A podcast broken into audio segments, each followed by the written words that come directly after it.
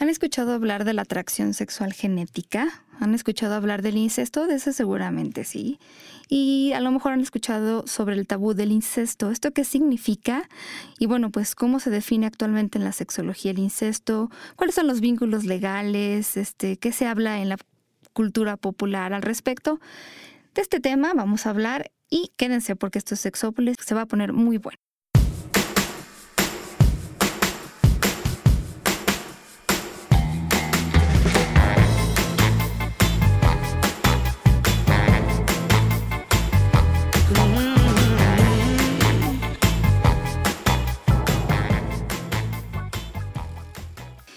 Tal? Bienvenidos y bienvenidas a Sexópolis, eh, a un tema que ya, ya le traíamos ganas, mi querido John. ¿Cómo estás?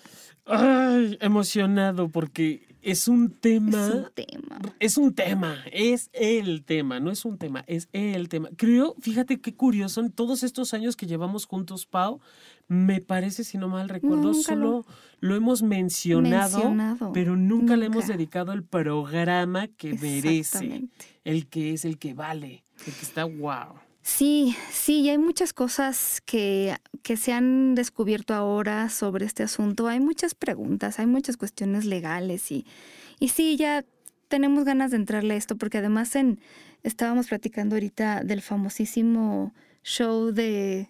De eh, terror de Rocky. Sí, y que ahí habla un poco de, habla del incesto también, es que habla de un chorro de cosas. Es O que sea, para cuando salió, que, o sea, ha de haber sido... Fue de, de hecho fue una de las películas más eh, en, en su momento fue qué porquería cuando Exacto, salió en el cine. exacto, Qué sí. porquería. No, de y que película. incluso ayer, digo, que estaba platicando con el guapo de Omar Abraham y Susana, justo sobre que los pro- mismos productores dijeron, no podemos creer el, el alcance que ha tenido. Sí, y después se volvió cine de culto. La- la cuestión con esto es que se, vin- se volvió cine de culto, eh, una película de culto, ¿no? Por, por toda la temática y que aunque está muy enfocado a la comunidad gay, yo digo, pasa ese límite. Porque no habla solo de homosexualidad, habla de bisexualidad, de, de compromisos de matrimonio, habla de la sexualidad que podemos experimentar, la mujer que tiene todo el derecho a mojarse, porque incluso una de las canciones eh, Dice eso, temáticas dice eso, ¿no? Los asientos que dejaba mojada y Ah, que nadie me tocaba.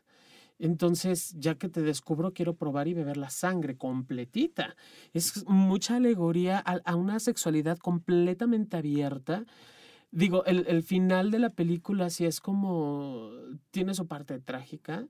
Y lo curioso es que toca esta parte del incesto porque los dos sirvientes, ¿no? Los personajes se llaman Riff Raff y Magenta, son hermanos. mm, Y entre ellos hay una, una dulzura sexual, por así decirlo, una atracción sexual fuerte. En- hay una escena en donde se tragan a besos esos dos. Y que yo digo, sí, por favor, yo quiero terminar. Yo quiero ver en qué terminan ellos. claro. ¿no? y terminar. Y terminan. Uf, uf. Sí, hay, hay- y hay, ahora hay más referencias al respecto. Bueno, no, porque eh, la Guerra de las Galaxias o la Guerra de las Estrellas o Star Wars tenía también, o tiene estos personajes, este beso muy famoso entre dos que son hermanos y después resulta que pues que saben que son hermanos, mm, ya tiene también su rato en los setentas y ahora Game of Thrones hay dos personajes que ahí sí ellos saben que son hermanos y, y tienen hijos juntos. Yo la verdad es que veo Game of Thrones así como de repente, de repente no, digo no me odien, pero sí hay cosas que me, me atrapan y otras que no tanto, pero sí sé de esta relación entre estos dos hermanos y, y cómo incluso la... eh, sí, los hijos terminan enterándose y todo esto. Hay una relación de incesto entre estos dos personajes y es un tema que se ha empezado a tocar. Y en general es porque yo creo que tiene que ver también con que, pues poco a poco en nuestra cultura hemos roto ciertos tabúes. Tabú se define como la prohibición de un tema, persona o tipo de conducta. En los tabúes religiosos el tema prohibido se considera sucio o sagrado y el tabú se impone para protegerse contra su poder. La las prohibiciones relativas al incesto y al matrimonio dentro de un mismo grupo familiar son ejemplos de tabúes de conducta. Y creo que, pues sí, es, es como de esas, o sea, para que, me, para que nosotros nos, entende- nos entendamos de esas temáticas que poner sobre la mesa, digo, ya no digamos en una cena de Navidad o en el cumpleaños de la abuela, pero en general, pues son de esas cosas que no se hablan. No, y que cuando pasa, rompe, rompe toda la, quiero entrecomillar porque no es así, porque cuando lo rompe precisamente es una ilusión, rompe la armonía del, entorno, no nada más de la familia cercana, sino del entorno. Miren, si ustedes se meten a YouTube, eh, no sé si está en otro lado, pero ahí y ponen incesto documental, van a encontrar un documental que es muy famoso porque entrevista a personas que lo viven eh, de diferente manera. Entrevista a varios expertos y entrevista a una autora que se dedicó a desmitificar esto y a darle un nombre distinto. Hay varias historias, yo les quiero presentar una que a lo mejor no tuvo un final tan feliz y otra que ha tenido un final mucho más feliz. Así que eh, yo no les puedo dar a que lo vean, pero sí a que lo escuchen. Entonces, ¿te parece, John, si escuchamos esta primera historia?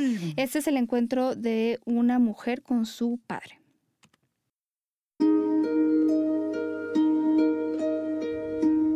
Ruth fue dada en adopción cuando era un bebé. 25 años después, encontró a su padre biológico que vivía en el extranjero. Cuando nos encontramos en el aeropuerto, llevaba una cámara encendida para grabar el momento en el que me viese por primera vez. Fue como llegar a casa. Es como encajar una pieza del puzzle, fundirse con la otra persona. Es un sentimiento muy fuerte, te sientes seguro, te sientes bien.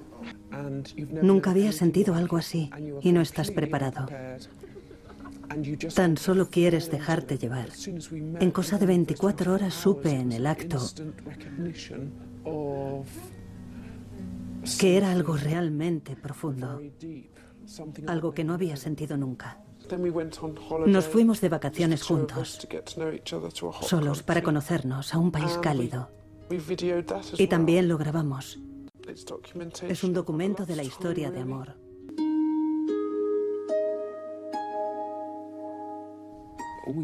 No nos parecíamos físicamente, pero teníamos esa sensación íntima de conexión que era tan reconfortante, bella y fluida. Podíamos quedarnos hablando durante horas. Estábamos arrebatados por esos sentimientos y éramos muy conscientes de que no deberíamos estar sintiendo algo así, pero tampoco parecía que estuviera mal. Nos sentíamos muy bien estando juntos y queriéndonos. Incluso sentíamos que no podía ser verdad que tal vez mi madre biológica se había equivocado con las fechas o que habría ocultado un novio que había tenido y que quizás resultaría que todo había sido un terrible error y no estábamos emparentados. Y así podríamos estar juntos para siempre. Rezábamos porque fuese así. Poco después de sus vacaciones, Ruth y su padre se fueron a vivir juntos y a medida que su relación avanzaba, también lo hacía la esperanza de que no fuesen padre e hija. Al final pensamos que teníamos que saberlo de una vez por todas. Um, y decidimos hacernos unas pruebas de ADN que desgraciadamente confirmaron que estábamos emparentados. Fue um, muy duro y tuvimos que empezar a plantearnos que debíamos separarnos um, y yo debía irme. Y un día antes de que yo me tuviera que ir, descubrí que estaba embarazada. Y me fui sabiéndolo. Obviamente me embargaban todo tipo de sentimientos y me sentía abrumada por la sucesión de acontecimientos. Fue terrible.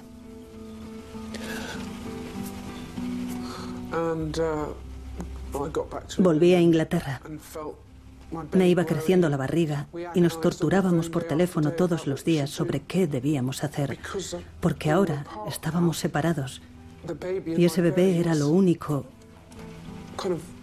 que me quedaba de él. Y una parte de mí quería agarrarse a eso. La separación fue muy difícil. Es muy difícil estar sola y embarazada y tan lejos el uno del otro. Así que volví cuando estaba de seis meses y tuve el bebé allí con él. Pero después de dos años viviendo como una familia, la presión de mantenerlo en secreto fue demasiado para Ruth, que decidió volver a Londres con su hijo definitivamente. Es un chico precioso, un chico normal, adorable y feliz. Cuando digo feliz, bueno, claro que es feliz, pero ha tenido que soportar echar de menos a su padre y que yo lo haya criado como una madre soltera. Se lo conté, así que él lo sabe todo. Y esa es su vida. Es su herencia y lo ha asumido y lo lleva sorprendentemente bien. Cuando el hijo de Ruth cumplió 13 años, dejó Londres para mudarse a vivir con su padre. Ha sido una pesadilla. He perdido la alegría y la ilusión. Ha sido un proceso lleno de pérdida y dolor. Ha supuesto una gran tensión en mi relación con mis padres adoptivos, porque al final se lo conté y ha sido muy difícil para ellos. Porque él era mayor que yo y debería haber sido más sensato. Y yo fui una víctima en cierto sentido. Aunque en esta situación no hay víctimas. Y claro está, es algo contrario a la ley. Hemos cometido incesto que es un delito atroz y repugnante que a la gente le produce mucho rechazo. Pero al fin y al cabo, no hemos hecho daño a nadie. Los dos éramos adultos. Fue una relación consentida. Y era amor. No era nada sórdido ni enfermizo. Era amor.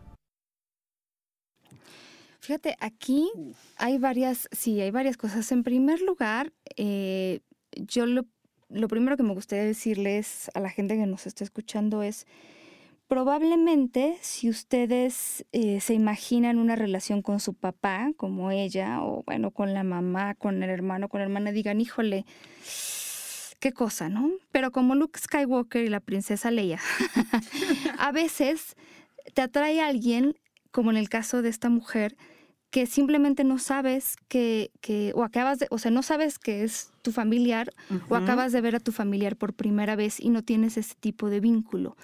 Entonces, la historia de ellos es una historia de mucho enamoramiento y de mucha pérdida, porque se ven obligados después de un tiempo en el que están bien ellos, pero la sociedad no acepta esto y que además es ilegal, como ella lo dice, pues a separarse. Eh, y esto, miren, el incesto ha tenido muchas definiciones a lo largo de la historia y generalmente, bueno, hay, muchos tipos, digamos, de incesto. De primer grado eh, si hay un contacto de amor o de apego. En segundo grado, cuando ya hay una cuestión erótico-sexual, excitación o contacto erótico.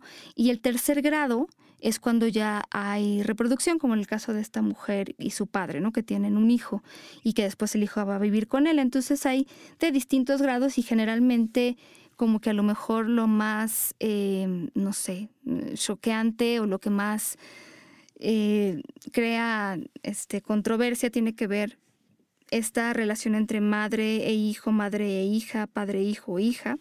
Y es decir, que hay un parentesco biológico consanguíneo.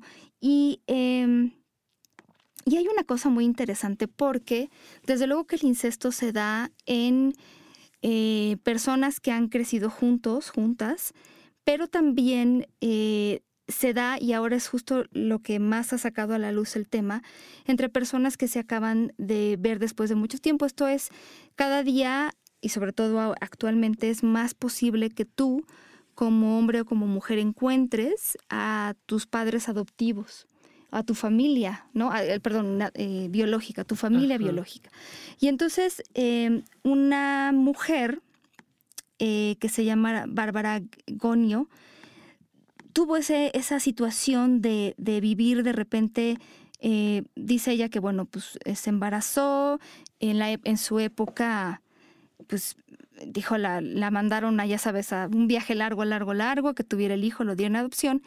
Y después Bárbara Agonio, eh, a finales de los 80, empieza a buscar eh, a su hijo y lo encuentra y lo primero que le, le llama la atención y le causa shock, eh, todo esto, es que se siente atraída a su hijo. Dice que, bueno, la primera vez que se vieron platicaron por horas. En este documental justo, justo sale. Platicaron por horas, este, como que había encontrado a su alma gemela, ¿no? Y dice que ella, muchas personas le han dicho sobre encontrar a un pariente eh, que no conocían es mi alma gemela. Y entonces dijo, bueno, no debo de ser yo la única. Y fundó a un grupo que se llama Truth Seekers in, Adoption, un grupo de apoyo para personas adoptadas y familiares biológicos que se reencuentran, ella es de Chicago. Y dice que en algún momento pensó en cerrar la página, pero que después se dio cuenta de que había muchas personas en, en, su situación. Y yo creo que un poco para quitarle este asunto del concepto de incesto que tanto tabú genera, ella empezó a hablar de atracción sexual genética, genetic sexual attraction, que es un término que describe esta atracción entre personas genéticamente cercanas, independientemente de que haya o no el contacto sexual.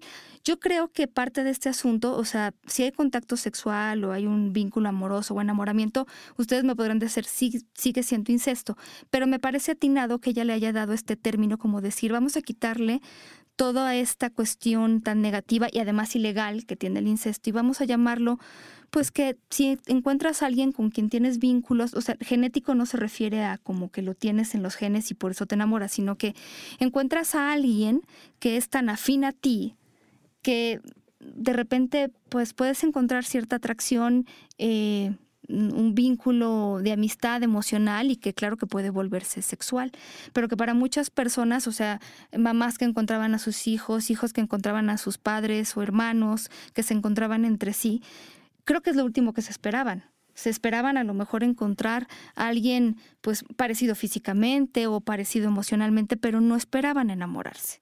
Fíjate, yo, yo lo que eh, puedo entender es que es algo muy curioso, Pau. Esta parte de genética yo lo que logro ver muy claramente es finalmente es alguien que te parió, en el caso de padres e hijos es alguien que te parió, y si no te parió, por lo menos la ilusión de saber quién es y darle un rostro claro. genera sensaciones de afecto.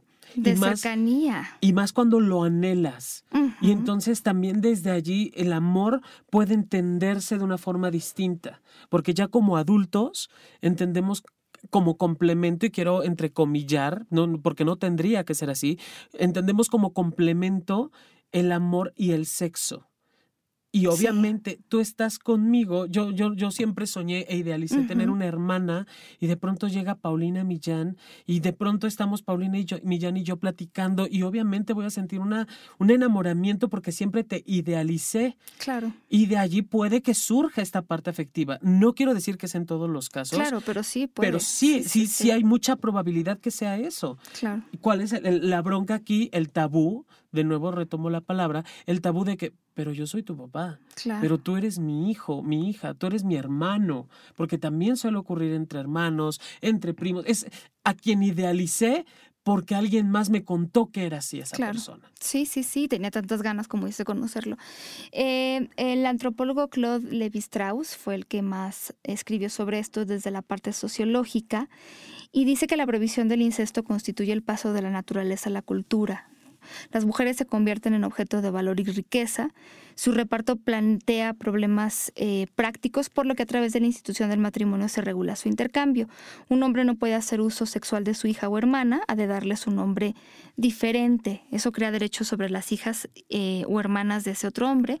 Y bueno, desde luego, eh, de la dependencia mutua entre familias y perpetuar digamos, buscar estar con otras personas también para generar descendencia y a lo mejor este, garantizar, no sé, las estructuras familiares se, deshagan a lo mejor de las partes más débiles o descendientes más débiles y enfermos. Pero em, es muy curioso porque, por ejemplo, en la Biblia se habla de esto. Yo tengo, le mando muchos besos y saludos a Fernando. Tengo un amigo que dice que de repente hay pasajes de la Biblia que él me decía, él en este momento no es creyente de nada, pero sus padres lo eran, al menos su madre, y decía que él iba mucho a misa, pero nunca le tocaban ciertos pasajes de la Biblia. Dice, no me he de haber enfermado en ese día, pero por ejemplo hay uno que está, eh, según se, eh, bueno, Génesis 19, este versículo 31 donde resulta que, y te voy a leer, eh, desde ahí y ya ustedes le van entendiendo. Entonces la mayor dijo a la menor, nuestro padre es viejo y no queda varón en la tierra que entre a nosotras conforme a la costumbre de toda la tierra. Ven, demos a beber vino a nuestro padre y durmamos con él y conservemos de nuestro padre descendencia. Y dieron a beber vino a su padre aquella noche y entró la mayor y durmió con su padre mas él no sintió cuando se acostó con ella ni cuando se levantó. El día siguiente dijo la mayor a la menor, he aquí, yo dormí la noche pasada con mi padre, démosle a beber vino también esta noche y entra y duerme con él para que conservemos de nuestro padre descendencia. Y dieron a beber vino a su padre también aquella noche y se levantó la menor y durmió con él, pero no él no echó en ver de cuando se acostó ella ni cuando se levantó. Y las dos hijas de Lot, el Señor se llamaba Lot, concibieron de su padre y dio a luz la mayor un hijo y llamó su nombre Moab, el cual es padre de los moabitas hasta hoy. La menor también dio a luz un hijo y llamó su nombre Ben Amí, el cual es padre de los amonitas hasta hoy. Espero haberlo leído bien. Pero bueno, este asunto es, es pues es un pasaje de la Biblia, hay incesto, las hijas, este, no sabemos quién se aprovechó de quién, pero bueno, tuvieron este, descendencia del padre de Lot. Entonces, bueno, como dice Eli, porque este tipo de pasajes nunca van cuando yo voy a la iglesia, ¿no? O sea, como de estas cosas que eh, te decidimos em, selectivamente omitir, pero que ha estado presente en la cultura desde hace mucho tiempo. Em, hay una cuestión, por ejemplo, con la biología porque hay algo que dice nuestro querido amigo y mentor, doctor Juan Luis Álvarez Gallú, sobre, por ejemplo, la cuestión de la endogamia. Él dice que el pueblo judío es un ejemplo de endogamia porque en, su momento, bueno, pues se procreaban entre ellos y dice, sí hay enfermedades que tienen eh, solamente ellos, pero em, digamos que esto podría ser una consecuencia negativa o una desventaja, pero también es eh, el grupo cultural, por decirlo así, que más ha dado premios Nobel a la humanidad. Entonces, eh, se han heredado cosas negativas y cosas positivas y de ahí tengo que decir que los expertos y las expertas tienen eh, opiniones diferentes al respecto. Vamos a oír esta parte y ahorita lo comentamos. El debate más acalorado en los foros de la página de Bárbara Gonio se centra en si las parejas fruto de la atracción sexual genética deben o no tener hijos. Una de las personas que se muestra más abiertamente a favor de que tengan descendencia es Jenny Dives, que vive en el sur de Australia. Este es John, mi padre y mi pareja. Este es Alexander, mi hijo. Esta es Samantha, mi hija. Celeste, mi hija y hermana. Y yo me llamo Jenny. Cuando tenía más o menos un año, mi madre y John se divorciaron. Y yo dejé de tener contacto con él. Él no me crió cuando era niña. A los 32 años decidí que quería ponerme en contacto con él para saber más sobre mí misma. Pero también porque tenía dos hijos pequeños y quería que conocieran a su abuelo. Fue una atracción inmediata, un flechazo. Me encontré con una mujer preciosa y atractiva. Para mí Jenny no era mi hija, porque no la había visto, como ella ha dicho desde que tenía un año. Éramos almas gemelas. Sientes que es como tiene que ser, hasta que no pasó un tiempo, cuando llevábamos un par de meses juntos, no nos empezamos a plantear cuáles serían las consecuencias de nuestra relación. Y que el hecho de que fuéramos padre e hija hacía que la mayor parte de la sociedad lo viese como un incesto y que se consideraba un delito. Wow. Fíjate, ahora que lo mencionas, de toda la historia del Nuevo del Antiguo Testamento, perdón, va lleno de todas estas enseñanzas, ¿no? Incluso cuando es obligada una, Onan a preñar a su cuñada, esa parte de, de, la relación que tiene Esther con Ruth, que era su suegra y que también es incesto. Sí, por supuesto. Pero fíjate qué diferente. Esto es, esto, o sea, cuando vean el documental, sí se lo. Hay uno que dura 40, no sé por qué está recortado uno que dura 40 minutos, de una hora, pero este Jenny y John me caen muy bien. O sea, ella, esta es una mujer y un hombre bastante empoderados y ven las cosas de manera muy distinta. Ellos han pasado por muchos problemas, ahorita escucharemos, pero la verdad es que han seguido ahí eh, pues porque saben que eso es lo suyo, ¿no? Este, pero sí, miren, eh, hay, hay, les voy a dar opinión por lo menos de dos expertos aquí sobre este asunto de la endogamia. La descendencia entre padres e hijos o hermanos es la peor posible. En casi todos los órdenes, si se produce algo así, no es seguro que vayan a ser deformes, pero con toda probabilidad tendrán ciertos problemas. Suelen tener un cierto retraso, problemas mentales o deficiencias de crecimiento. Hay una serie de rasgos asociados a la endogamia, como la depresión, que también se producen en animales e incluso en plantas. Todos los organismos experimentan este tipo de problemas cuando se aparean entre ejemplares muy cercanos. Actualmente se puede analizar si uno es portador de ciertas anomalías. Hay varias pruebas en el mercado. Una de las más recientes examina más de 100 rasgos recesivos para que puedas comprobar si tú y tu pareja coincidís en algún rasgo peligroso que pueda hacer que haya algún riesgo de que la descendencia tenga problemas. Si hablamos de los efectos genéticos más complejos, la relación con enfermedades como el cáncer, la diabetes o las cardiopatías, afecciones mortales, es difícil predecir las consecuencias de la endogamia. Sean Gabb dirige la Alianza Libertaria, un grupo que propugna que el Estado no debería legislar sobre las relaciones personales.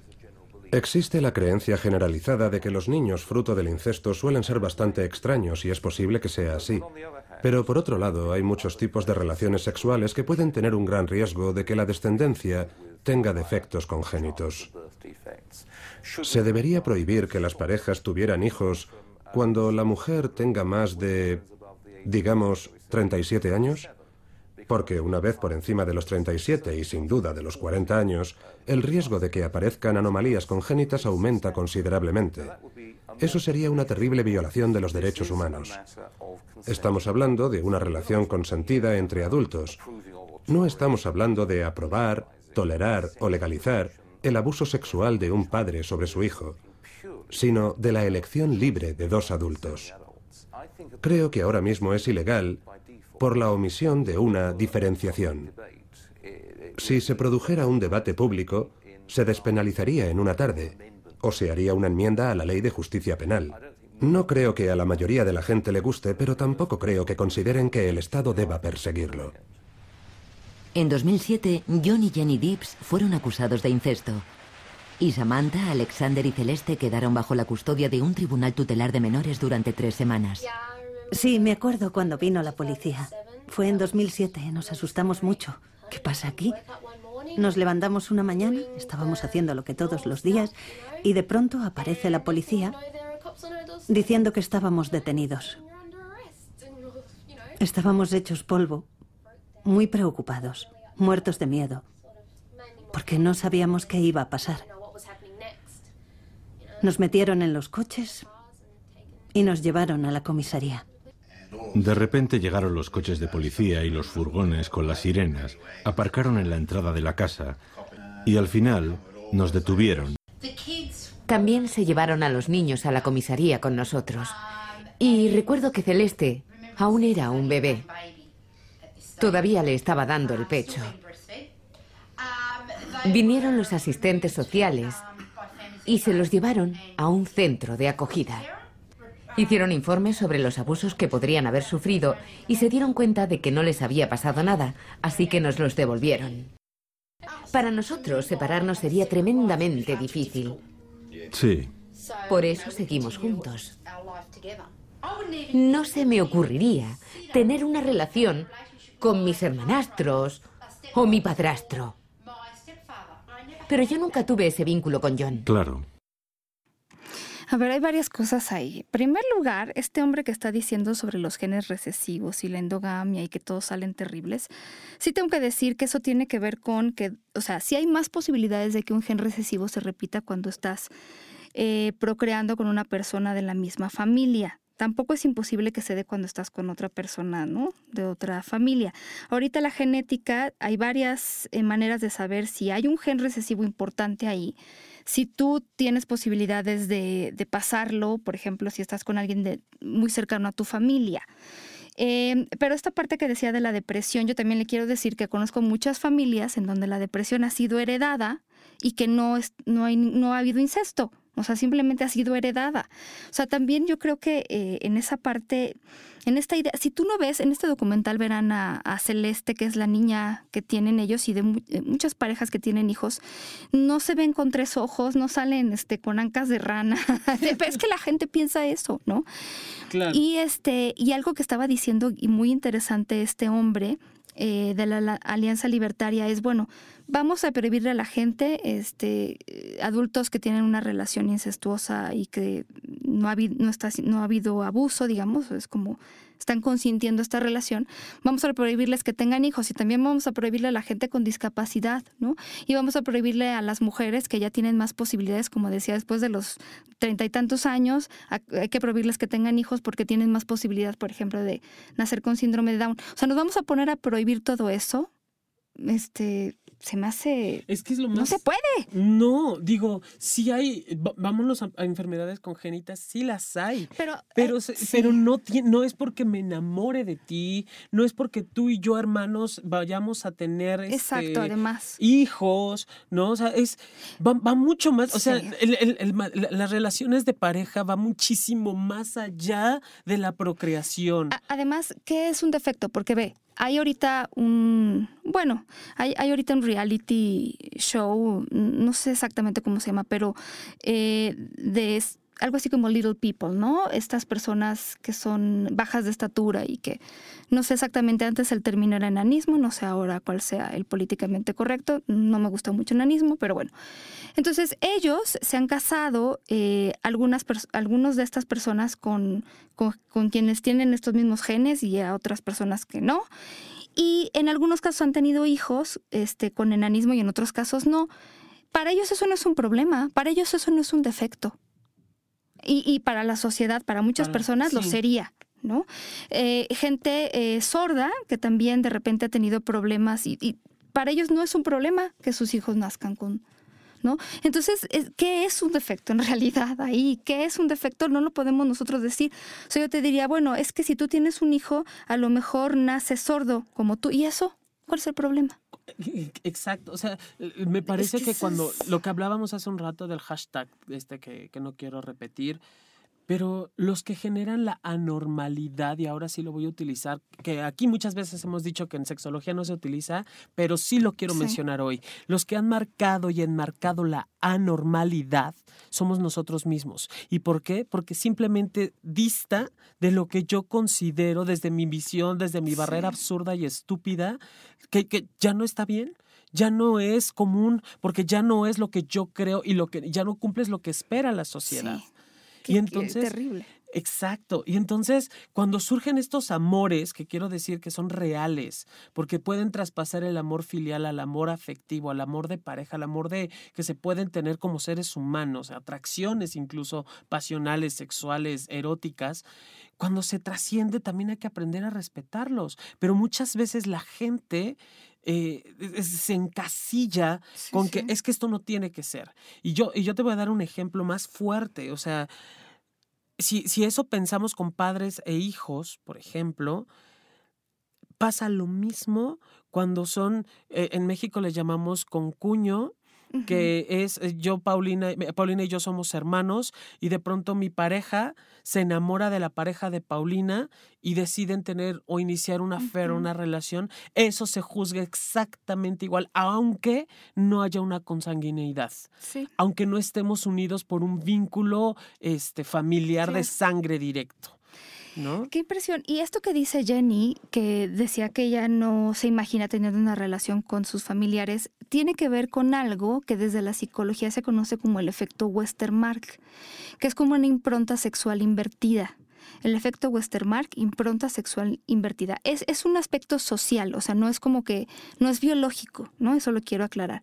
Pero este efecto, obviamente descubierto por Westermark, Edward Westermark, antropólogo finlandés, dice que es una posible explicación al tabú del incesto. Sostiene que aquellas personas que viven en proximidad doméstica durante los primeros años de vida se desensibilizan a la atracción sexual.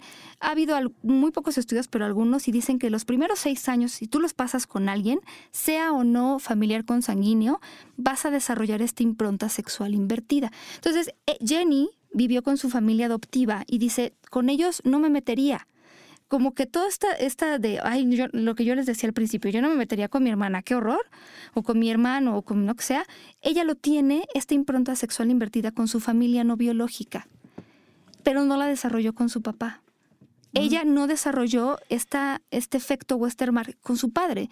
Entonces, ese fenómeno que todo el mundo dice, el fenómeno guacala, para decirlo de esta manera, lo desarrolla si tú estás conviviendo de manera muy cercana con, otras personas de la, desde que naces hasta más o menos los seis años, ¿no? Pero ella no lo desarrolla, ella conoce a su padre desde la adultez. Ahora, vamos a suponer que Jenny y John o que otras personas tienen eh, una relación este, sexual o, emocional incluso habiendo eh, crecido juntos, este, seguramente te ha tocado ver en terapia algo así, ¿Qué autoridad tenemos nosotros, por ejemplo, para hacer lo que le pasó a Jenny y a John? Porque cuando hablábamos de el incesto en grados, mucha gente quisiera tener hijos, pero no los tiene porque la reproducción, como este tercer grado de incesto, es una prueba de que ha ocurrido el incesto. Y como el incesto es ilegal, te meten a la cárcel. A ellos los metieron a la cárcel y la prueba del incesto era la bebé que acababan de tener y bueno, los niños relatan que fue horrible. De repente ellos están bien, llegan a su casa, ¿no? Los meten a, les hacen pruebas, los meten a la cárcel. Entonces, aquí el asunto que desde la sexología y desde muchas otras disciplinas se plantean algunos expertos es, ¿tendríamos nosotros derecho a eh, decidir con quién te acuestas tú? Y aquí, aquí hay que hacer, hay que recordar que no estamos hablando de la violación ni del abuso sexual. Esta distinción es muy importante. Nadie está hablando, como decía este experto, de legalizar el abuso sexual, ni la violación, ni nada de esto. Nadie está diciendo eso. Pero si son dos adultos que están en pleno conocimiento de cuáles son las causas, consecuencias y todo lo demás, ¿por qué meterlos a la cárcel y decir esto no se hace? Es que es consensuado. Es como mm, mm, otro de los grandes temas tabú de la sexualidad es el BDSM, que ese sí hemos hablado aquí. Y si yo estoy permitiendo que mi pareja me dé nalgadas, si estoy permitiendo que me someta, si le estoy permitiendo que me viole, que, que transgreda mi cuerpo con el suyo o con el de alguien más, que rompamos lo, lo común, convencional y tradicional de nuestra sexualidad, y si se mete la policía en ese momento. Ha habido casos. Que han habido casos. Es abuso. Y, bueno, no quiero ni contarte dónde termina la pareja que agrede, quiero entrecomillar. por supuesto, por supuesto. Por mucho que haya acuerdo en la pareja. Claro, no, yo, hay un programa que, ay, yo soy mala, bueno, es que ya estoy envejecida. hay un programa que justo habla de este, de todas estas situaciones que pueden ocurrir mal. Entrevistan a personas que, bueno, han tenido relaciones sexuales y de repente ha salido mal por algo. Algunas situaciones son muy chuscas, pero esto que dice John es cierto. Muchos han sido de que eh, de repente ven lo ven golpeado a él o a ella, pero porque ha sido como, o amarrado, por ejemplo, porque es algo que quieren hacer y se los llevan a la cárcel. ¿no? Y no importa que en ese momento le diga, ¿sabe qué? A mí me amarraron con mi consentimiento, no me están lastimando, se los llevan a la cárcel. ¿Y qué derecho hay ahí? O sea, de verdad a mí me parece impresionante que no están escuchando que él o ella están diciendo que es bajo consentimiento. Como que en ese sentido, como que la, palabra, la palabra de las personas no vale, se me hace súper escandaloso. y bueno, como decían, no hay muchos estudios. Maurice Greenberg tiene un estudio de 1995 y él descubre que el vínculo familiar que se crea en la infancia, gracias al contacto y al afecto, que el famoso efecto Westermark, no estaba presente en, el, en, el, en personas emparentadas que se encontraban como adultos. Y la necesidad de crear ese vínculo, como decía yo, en la mitad de los casos se manifiesta como una fuerte atracción sexual. En la mitad de los casos. Y algo que va a, va a seguir pasando, porque en la medida en la que más personas se encuentren a sus familias biológicas, pues más se va a seguir dando. Entonces, ¿qué vamos a hacer? Darle la misma condena a alguien que abusó de, de una menor o de una mujer eh, que era de su familia que alguien que lo está haciendo con consentimiento. Eso es un tema interesante. Cuando hay, cuando hay, cuando estamos permitidos, cuando yo quiero y tú quieres y estamos involucrados independiente de la, de la relación genético, afectiva, familiar, hereditaria, lo que sea, independiente de eso, se vale. Ha ido cambiando, y tú lo decías muy al principio, Paulina, ha ido cambiando esta, esta mirada. Lo que antes era eh, incesto, luego no lo fue. Digo, me, viene a la mente, por ejemplo, Ana Bolena, el, toda la, la, situación de Ana Bolena, la familia de los Bolena, eh, con Enrique VIII que Enrique se casa primero con su hermana y luego se casa con Ana y Ana pretende tener sexo con su hermano y no pretende, tiene sexo con su hermano para poder engendrar la familia que estaba esperando Enrique y poder heredar un trono. Ahí estamos hablando de cuestiones políticas, sociales y nada que tiene que ver con lo que entendemos hoy por una relación de amor. Pero la gente no lo cree que, el mundo fue construido a partir de estos ojos del 2016 y no. No, no, y además, por ejemplo, desde Jane Austen escribe sobre, sobre este asunto del incesto, ya les decíamos, la Biblia es algo que siempre ha sucedido, pero de, lo cual poco se ha hablado. Y a mí sí me parece que eh, yo, no, yo no tendría por qué meterme en la cama de dos personas ¿no? que están perfectamente conscientes en lo que están haciendo. Puedo no estar de acuerdo con eso, pero no es, eh, digamos que el papel, por lo menos desde la postura de nuestra disciplina, la sexología. Eh, no sé, seguramente a lo mejor te ha tocado algún caso por ahí en terapia al respecto. De, que, de esto, eh, justo cuando me propones de vamos a hablar, dije, no mames, tengo cuatro casos fortísimos en este momento. El primero es dos hermanos, hombre y mujer, que, bueno, es una familia consolidada por cuatro hermanos. Y estos dos siempre han sido los más unidos. Y por lo mismo, las parejas de ellos terminaron en la cama. Entonces, y se enteraron en Navidad. Gracias. ¿Qué tal? Entonces, esto vino a dar en la torre, por eso hablaba de la armonía, quiero entrecomillar, porque esa armonía que buscan siempre es relativa, sí. no es totalitaria y obviamente eh, desestructuró a la familia. Ese es el primero. Y hay un acuerdo. El segundo caso del que me, estoy enterando apenas hace unos días es de un hombre que tuvo contacto sexual con su hija, sí adolescente, 17 años, es su padre, pero la chica, eh, según, porque no lo estoy llevando yo solo el caso, la chica sí busca al papá y el papá responde desde esta parte sexual. Obviamente, allí sí se habla de un abuso sexual. ¿No? sí, si tuviera 18, quién sabe. Si tuviera 18, quién sabe. Allí se habla desde esta parte legal, sí, legal, legal, legal, porque ella es menor de edad, pero hubo un consentimiento. hay, hay que profundizar y digo, estoy diciendo las cosas como muy, al aire, pero hay mucho contexto de Sí, porque incluso, y hay que decirlo, incluso si es, o sea, visto como abuso sexual, cada, cada persona lo vive de manera distinta. Entonces, bueno. Sí, ahora, ¿por qué comparto? ¿Por qué me atrevo a compartir esto? Porque finalmente no estamos nada ajenos. O sea, yo, yo, lo leo y digo, ah, sí, los judíos en, eh, hace dos mil años. Ah, claro, en, en, en, Europa que tienen una mentalidad muy abierta. Y yo digo, no, no, no, no, no, pasa aquí está sucediendo en este momento y cuál es la primer postura y, por eso, nadie tiene mentalidad abierta ¿eh? o sea ha habido arrestos en todo el mundo y, y, y por qué lo abrimos porque tengo que aprender a tener esta mente abierta, porque si yo no soy, si yo soy de los familiares de cualquiera de estos casos y me pongo a juzgar, no sé hasta dónde va a llegar la otra persona. Y si yo tengo, si yo tengo el entendimiento de, haber fue una cuestión sexual donde hubo acuerdos, ¿por qué juzgo? No, y además voy a juzgar, pero primero hay que aprender, o sea, porque ya oímos incesto, yo me acuerdo perfecto de una compañera que decía, no, no, no, terrible, ¿no? O sea, yo jamás estaría con mi papá o con mi hermano, qué terrible, qué horror, el incesto, una cosa más. Le digo, oye, ¿y si tú de repente te encontraras con un hombre? Porque eso además pasó, fíjate, pasó en, en Sudáfrica. Este, un papá y una mamá tienen dos hijos, de diferentes edades, pues, pero en algún momento se separan y se van a vivir, digamos que a algunas horas de la capital cada quien. La mamá se lleva a la niña, el papá se lleva al niño. Terminan de pleito, no se ven. Estos dos niños crecen y van a la universidad, a la universidad más importante, era obvio que pues, ambos fueran a dar ahí. Desde que se ven, bueno, amor a primera vista. Por eso es atracción sexual genética, no es algo que venga de la biología, es algo más bien como en este encuentro de coincidencias, ¿no? Entonces se ven, se enamoran, empiezan a salir, cuatro años juntos, ella se embaraza, ya está a ocho meses de embarazarse y deciden presentar a la familia. Y bueno, ¿cuál va siendo la sorpresa de los padres?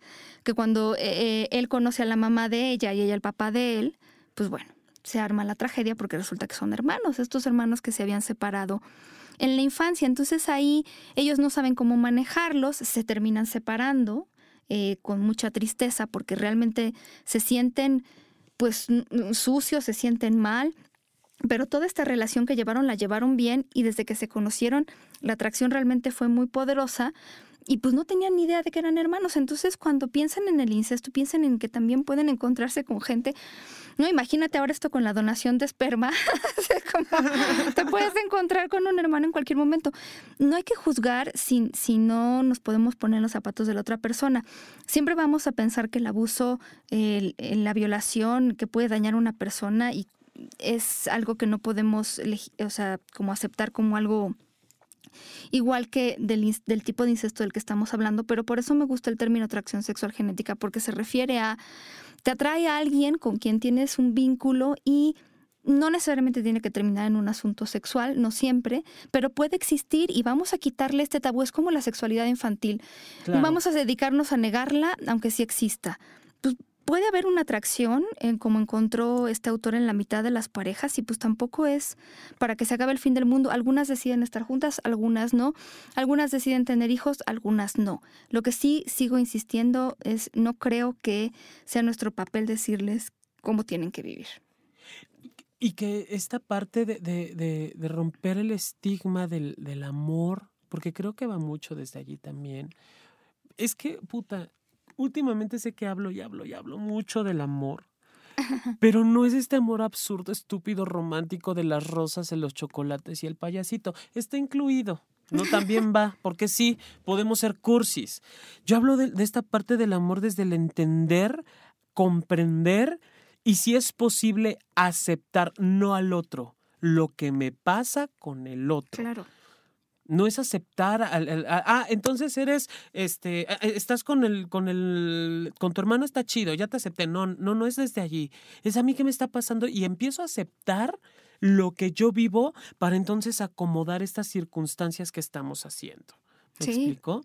Porque si no, es, es, una vuelta y rueda y rueda y rueda y rueda de nunca acabar. Y entonces empiezo a depositar en el otro todas mis expectativas, todos mis deseos y frustraciones. Y además, eh, con, este dedo señalante que juzga súper chido de, pero estás mal.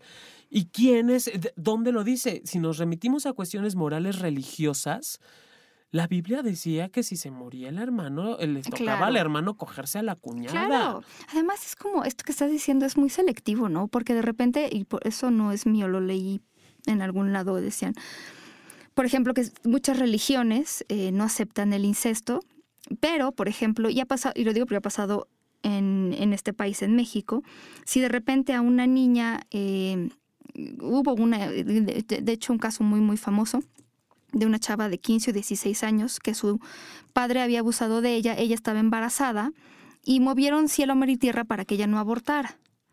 Entonces, como está mal el incesto y los hijos y todo lo demás, pero cuando se trata de que una chava que fue abusada por su padre, ¿no? Hablando todo esto de los problemas de la endogamia, aborte, pues no la dan chance. Es como una cosa muy extraña, ¿no? Medio hipócrita y, y, no sé, una combinación de, pues de, de, de veras de falta de análisis. de, una mentalidad muy absurda y obtusa, muy cerrada, muy poco analizada, poco entendida, poco vista y poco cuestionada. No hacia afuera. Vuelvo a lo mismo, desde mí. O sea, como no lo tengo en mi parámetro, es como, como siempre les, les, digo a mis, a mis pacientes o con las personas que doy curso. A mí nárrame un día en el de amanecer en Bombay. ¿Cómo es? Y se quedan así de, claro. ¿cómo? O sea, ¿cómo? Sí, es algo que no conoces, no está en tu parámetro, no te lo cuestionas. Claro. Pero en cuanto surge la duda es porque ya está presente. Si tú empiezas a cuestionarte qué se sentirá estar con fulana, no, pero qué van a pensar, o qué tal si fulana y sutano andan y son hermanos, o son primos, o son este tío y sobrino, o son tía y prima. O sea, eh, eh, si ya te lo estás cuestionando es porque estás percibiendo algo. Y no es cuestionarlo hacia ellas o hacia ellos, es desde, desde mí qué pasaría. Y si resulta, ¿qué voy a hacer? Y si no resulta también, ¿qué voy a hacer? ¿Por qué empiezo a cuestionarme todo este, este tipo de circunstancias, Pau? Creo que... Sí. Me parece que va mucho desde allí. Ay, oigan, miren, le preguntaron a Jenny, que es una, ya debo decir que es una de mis personas favoritas en este mundo, em, ¿qué opinaba eh, de la opinión de los demás? ¿Qué le diríais a la gente que no está de acuerdo con vuestra relación? ¿Están en su derecho? Sí. Tiene que haber de todo en este mundo. Eso es. Yo puedo no estar de acuerdo con algo que alguien haga, pero no soy nadie para decir nada. Que cada uno haga su vida. Somos adultos en una relación consentida y no hacemos nada a nadie. Así que que nos dejen seguir con nuestra vida. Les dejaremos en paz si hacen lo mismo con nosotros. Exacto.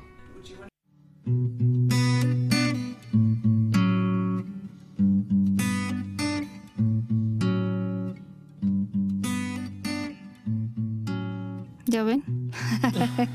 sí, es, es, un poco eso. Em, quiero, bueno, hay muchos saludos que mandar para la gente que, que, nos escribe. A David Mujica le mandamos un beso tronado donde él quiera. Adiós a Zafiro, Angélica. Ay, a Jorge Hernández te mando muchos, muchos besos tronados donde tú los quieras. Eh, Aldo, muchos besos también. Ah, Ismael, besos hasta Nueva York, que llegue pronto, que llegue ya. Juan, te mandamos muchos besos. A Miguel le mandamos más besos. Un saludo a Jair Martínez, muchos, muchos besos. Em, Enzo, te mandamos también muchos besos. Ya no te puedo contestar qué tema, pero bueno, eh, es el tabú del incesto y la atracción sexual genética. Y, eh, ay, Andrés Mendiola, por si nos estás escuchando, te mando muchos, muchísimos besos. Gracias por acompañarme siempre. Y también quiero mandar un beso, no tengo nombre, pero hasta Cali, en, en Colombia, que nos escuchan. Este, ya estoy pudiendo accesar al correo y estoy pudiendo contestar algunas de las cosas que me mandaron y mandar otras que me pidieron, sobre todo esta parte de las preguntas en pareja, lo de la educación en los niños y en las niñas, pero bueno, nos encantará saber qué opinan del tema, eh, qué, qué, pues, qué reflexiones tienen, qué pensamientos, eh, qué cosas. Ya, la verdad es que en este programa siempre hemos dicho, si nosotros no se los decimos, ¿quién? Nosotros estamos por, abrimos aquí la puerta y mm, todo lo que salga. Quiere entrar. También es quien quiere entrar y, y, y, que nos compartan estas experiencias. Digo, eh, fíjate que, que, para eso estamos los sexólogos y para eso nos formamos, sexólogos y sexólogas, no para aceptar todo lo que tenga que ver con la sexualidad, porque hay cosas que nunca vamos a aceptar como tal. Uno de ellos es que infecten a otra persona con VIH nada más por el puritito enojo y como eres sexólogo, pues te friegas y tienes que aceptarlo. No. La expresión de la sexualidad sana. Eh, y sí, para eso nos forman, para eso estudiamos, para eso no para entender solo la sexualidad humana, sino para entender la integridad del ser. Y al igual que, que hablar de la muerte, que es otro de los grandes temas tabú de los seres humanos, hablar de la sexualidad solo con pocas personas se puede hacer. Y aquí estamos, dos grandes orejas y dos grandes bocas también, que que vamos dándole voz precisamente a tus dudas, a tus comentarios y, y no da en balde, vamos por nueve años de programa, Pau.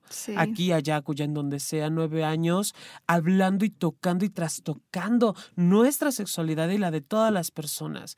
Si tú vives esta parte, esta experiencia del incesto y, y digo, yo en algún momento, y lo asumo, en algún momento viví enamorado de una persona muy cercana, familiar de mí. Si es primo, hay muchos, yo, por ejemplo Ah, ok, claro. Ay, de los primos siempre es típico que hay uno guapo, ¿no? De los primos, de las primas y, y, esta parte que, que, también sabes que tenías que marcar un límite. Claro. Y si lo tuviste, bienvenido. De verdad, qué bueno que lo tuviste. Y asumirlo es lo mejor. Y, que no pasó nada, absolutamente nada con asumirlo. Y si terminaron en la cama cogiendo como adolescentes, como adultos, como lo que sea, mientras sea de común acuerdo y no se dañen a terceras personas, aquí eh, eh, tienes tu espacio y aquí tienes tu lugar. Y qué bueno que se asuma. Y que se asuma con, con la cara en alto. No es para sentir vergüenza, Pau. Al contrario. Ay, Nana, pues yo no quiero quemar las cosas, pero el próximo programa tendremos a alguien especial que viene a visitarnos y a platicar de cosas interesantes. Nos vamos a reír, nos vamos a divertir. Pero por lo pronto nosotros nos terminamos. ¿Qué? Ya se nos terminó el tiempo, ya nos vamos a ir, pero les dejamos la tarea de, pues si tienen alguna eh, comentario pueden seguirnos en arroba sexopoliradio, arroba sexólogo-yaco o escribirnos, ya sirve el correo, a sexopoliradio arroba gmail.com. Eh, nosotros nos despedimos deseándoles que la pasen muy bien, que se la pasen o se lo pasen muy bien.